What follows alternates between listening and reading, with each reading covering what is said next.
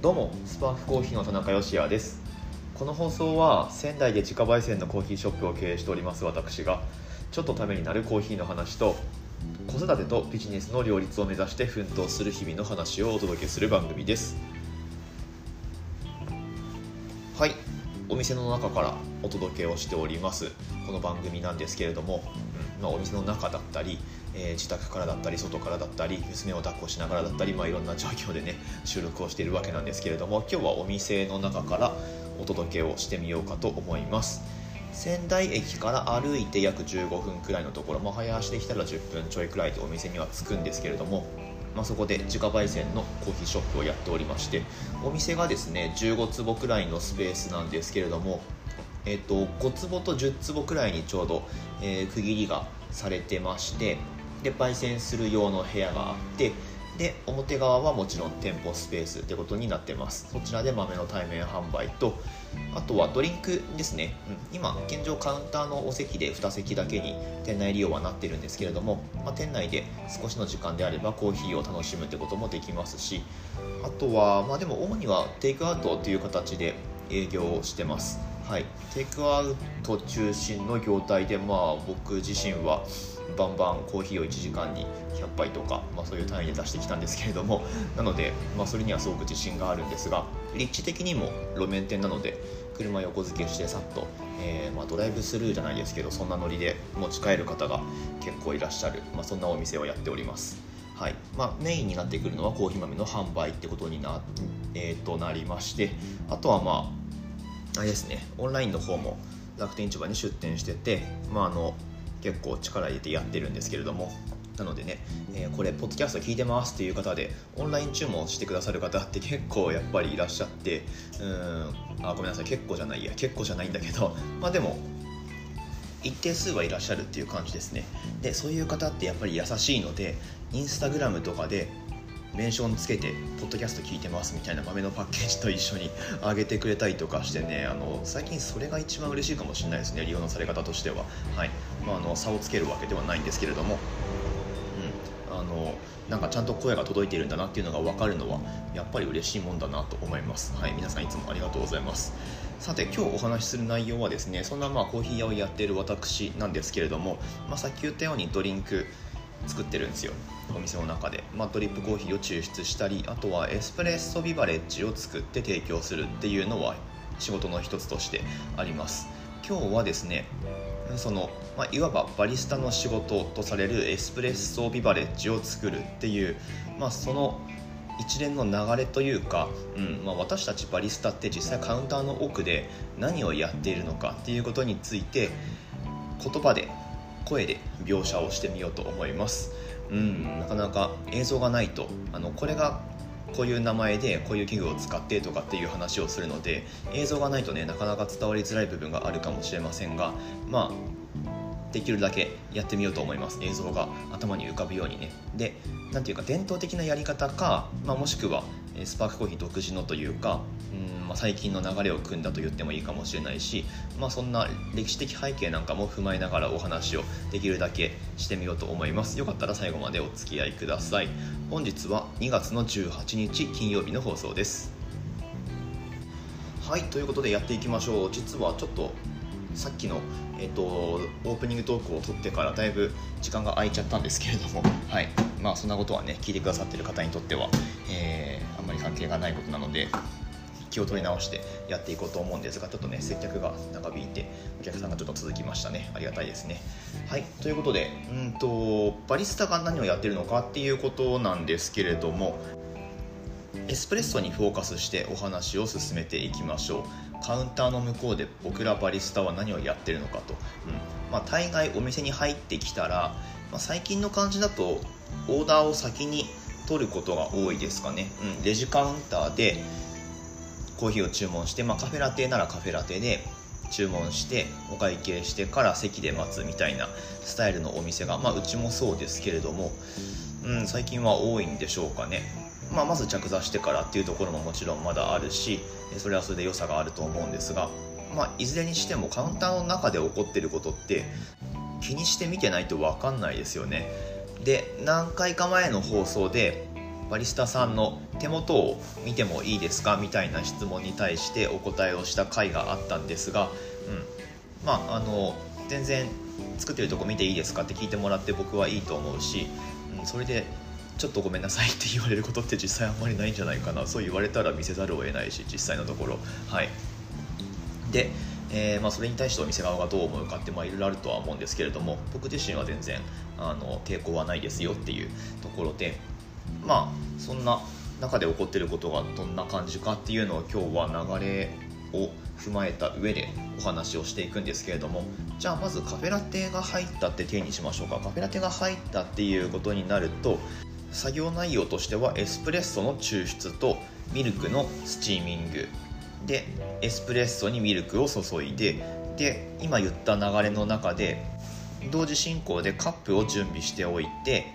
うん、抽出されたエスプレッソがすぐ受けられるようにしておくとか。でソーサーに乗せて提供までスムーズにいけるように準備をしておくっていう流れになると思うんですけれども。じゃあまずエスプレッソの豆をひく時に使うのがそうエスプレッソグラインダーですね。で豆をひいていくわけなんですがこの時にですねまあそのお店によって導入しているグラインダーのタイプによって結構そのやり方に違いがあります。はい。で通常の場合だと通常の場合ってまあ何を通常とするかってそこにも議論の余地はあるんですがとりあえず置いといてまずはエスプレッソマシンについているポルタフィルターというまあこのこの部分ですねって言っても分かん見えないと思うんですけど、はい、ポルタフィルターっていうところを外してでそのポルタフィルターの中にバスケットっていうコーヒーのエスプレッソ用に細かく引かれた粉を詰める空間がはまってるんですけれどもそのバスケットに今からエスプレッソ用に粉を豆をですね引いてそのバスケットにこう入れていくわけですね。でその際にエスプレッソ用のグラインダーに直接ポルタフィルターをあてがってまあこんな感じで引いて詰めていくっていうやり方もあるしもしくはそのグラインダーがちょっと旧タイプの場合旧タイプの場合はえっとですねエスプレッソ用に細かく引かれた豆が一旦一定の量たまる場所っていうのがあります。トーシングチャンバーっていう場所があるんですけれどもそこに溜まった粉をレバー、えーと、ドサーって言いますけれどもドサーっていうレバーを引いてあのドサーって出てくるわけじゃないんですけどあのちょこちょこ出てくるんだけどあまあでも溜まってる時はドサーって出てくるかな。はい。まあいいんですけどそれは。そのレバーを引いて一定量を落としてでドーシングをする。ドーシングっていうのはエスプレッソの粉をバスケットに詰めていくことですけれども粉を持っていくっていう意味ですね。で、まあ、そうやってドーシングをするわけです。で、まあ、旧タイプ。でもっと言うとまあ、イタリアンバールとかあとはチェーンのカフェなんかでも僕実は勤めてたタリーズではえっ、とねタリーズに勤め始めた時はそのドサーがついたタイプのグラインダーを使っていてなのでそのドーシングチャンバーっていう空間に引かれた豆がたまるんですね。でそれは一定時間のうちに使い切らないといけないみたいなルールが確かあったと思うんですけれども。でそこでさっきのその豆をその空間からバスケットに落としていくためのドサーっていうレバーがあってそれを例えば左手でポルタフィルターをそのグラインダーのところにあてがったとすると右手でこう手前にレバーをこう引くんですね。カチャカチャって引きます。でその引いた回数で1回2回って引くと 14g なんですけれども、まあ、当時はですけどね、はい。まあ、ダブルエスプレッソの伝統的な使用量で 14g なんですが、まあ、その量が落ちてくる、まあ、つまり1回で 7g 落ちてくるような設計になってるんですよ。従来型のグラインダーって。なので、まあ、カフェなんかに行ってカフェラテをオーダーしてガーって豆引く音がするじゃないですか。でその後でカチャカチャカチャカチャっていう音がしたらあっ旧タイプのあのドサがあるグラインダーを使ってるんだなっていう風な、えー、理解をしてもらえると思います。はいまあ、っていうかあの前提としてそこまで、えーと、勉強した上でお店に行くってことがなかなかないかもしれないですけれども、はいまあ、カフェで起こってる音にはどういう意味があるのかっていう話を今日はしています。はい、で、えーとまあ、そんな感じでエスプレッソ用に引いた豆をバスケットに詰めていくわけですけどうちのお店の場合に話を戻すとまあそのドサーがないタイプドサーレスって言って引いた粉が、まあ、直接バスケットに落ちるような設計になってるグラインダーを使ってるんですね。なんだけど直接僕らはポルタフィルターを持っていかずにその引かれた豆の吐き出し口にバスケットを持っていくんではなくってそのね豆の計量をしたいんですよね。豆の計量をしたいので一旦デジタルスケールにその粉受けみたいなステンレスのカップを乗せてゼロにした上で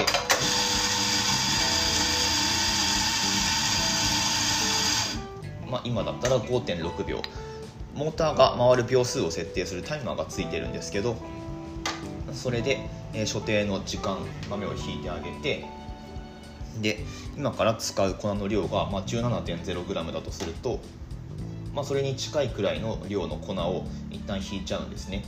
で若干少なく引けるように設定をしてあります。なのでまあ、ちょっと足してあげてこれで 17g っていう感じです。微調整がちょっと必要な場合が結構あるんですけれども、まあ、さほどタイムロスにはならないのでこのようなオペレーションにしています、はい。まあ、でも従来的にはその土佐を2回引くとかもしくは目分量で、うんとまあ、土佐でこうカチャカチャカチャカチャって落としていって大体この辺だなって線がバスケットに線がある場合もあるし、うん、まあ、そんな感じで粉を詰めていきます。やり方はいろいろあってどれが正しいっていうわけではないです。お店に、え、っとお店ごとのテイストとか、えー、流儀とかがあるのでそこはそのお店ごとのやり方っていうのを尊重すべきだと僕は思っています。はい。でえ、っと粉が引けたらうちの場合はここからドーシングっていうことにそのバスケットにエスプレッソの粉を入れるっていう動作をするんですけどまあ、さっき言った従来型のところだともうトーシングは終わってますね。でこの時にバスケットより上に粉がこうこんもり山盛りになってる場合は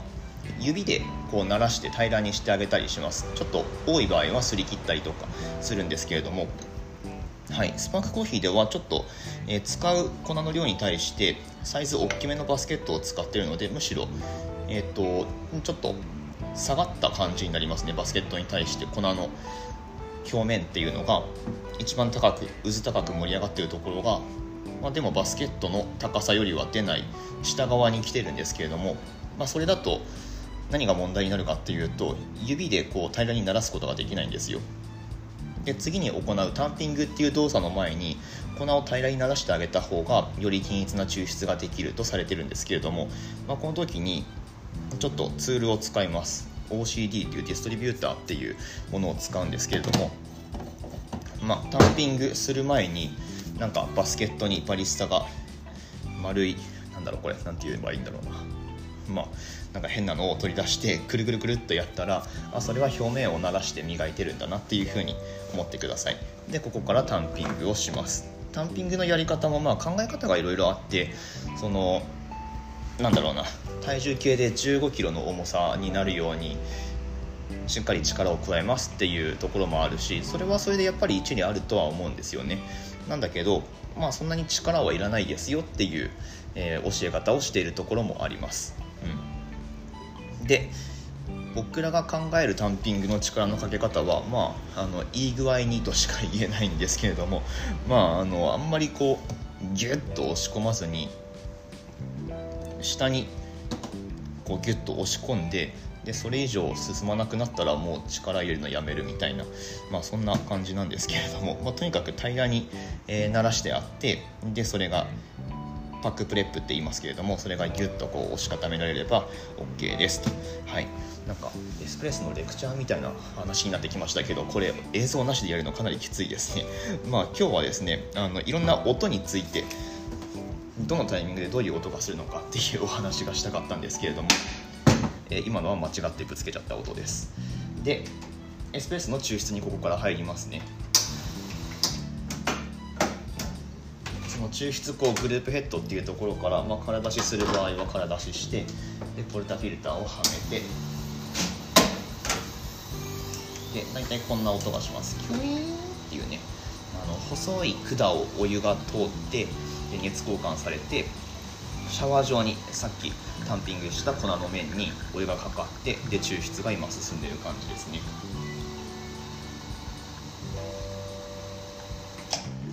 はいまあ大体25秒くらいで、えー、所定の量を抽出しますと。でエスプレッソの抽出量もまあお店によって違いますしその抽出の秒数とかっていう考え方も違ってくるのでえーと、一概には言えないです。そのお店のなんかここでもやっぱり流儀みたいなものがあるので是非それを楽しんでほしいなと思います。はい。でこの後ミルクのスチームになるんですけれども、まあ、カフェラテを作る場合ですね。で一旦マシンの両脇についているスチームワンドっていう蒸気を出すところから一旦空ぶかしをしてかししないとこのノズルの中にもともと入ってる水分がミルクに入っちゃってちょっとミルクが水っぽくなってしまいますなので一旦空出しをしてからミルクスチームを始めていきますと。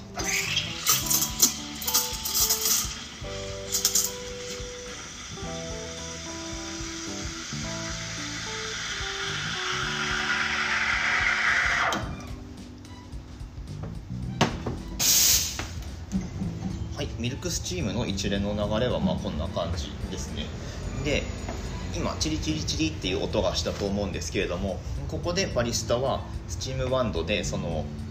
ミルクの表面を叩くっていうか表面に空気を取り込んでで泡を作っていくんですね。でその泡をチリチリチリって言わせてるところで作ったらミルクスチームの後半ではミルクピッチャーの中でそのスチームの勢いでもって回転をさせます。で回転させることによってできた泡を潰して滑らかにしていくっていう作業を行ってるわけですね。でそれによってもう肉眼では泡って見えないくらいのもう言ったら生クリームみたいな、えー、とろっとしたツヤのある綺麗な質感のミルクを仕上げることができるっていう感じですね。でちなみに今のミルクスチームの音をバリスタが聞いたらミルクの質っていうか、えー、そのフォームミルクって言いますけど泡立てたミルクの質を大体押し量ることができます、うん、なんかチリチリジュボジュボジュボみたいな音になってたらあなんかこうボコボコのミルクなんだなっていう風になるしあとはスチームの時間があまりにも短かったりもしくはちょっと長すぎたりするとあぬるいんだなもしくは熱いんだなっていうのがなんかちょっと音で分かっちゃいます。はい。っていう、まあ、それは打足でした。さて僕の今のはどうだったでしょうかね。多分パレスタの人何人か聞いてると思いますけど。でここからあとはミルクはあの自由に注いでラテアートするならするで。はい今僕は丸を書きましたけど。はいこんな感じで OK です。ということでなんかイメージした放送内容になったんだろうかちゃんと。どうでしょうね。今日はバリスタがカウンターの向こうで何をやってるのかっていう、まあ、特にはそのその時に出る作業音にフォーカスして、えー、実はこれってこの音だったんですよっていうお話がしたかったんでしょう、えー、ですけれどもイメージが伝わりましたでしょうか？どうでしょうか？ちなみに、まあ、あのミトスとかで豆引く場合ミトスって僕が使ってるエスプレッソグラインダーの名前ですけど、まあ、エスプレッソ専用のグラインダーですね。で豆引く場合は今日さっきみたいな音になるんですけど最近だとあのフィルターコーヒー用で主に使われている EK43 っていうグラインダーで豆をひいてエスプレッソ抽出をするっていうお店もあります。その場合にどういう音がするかっていうと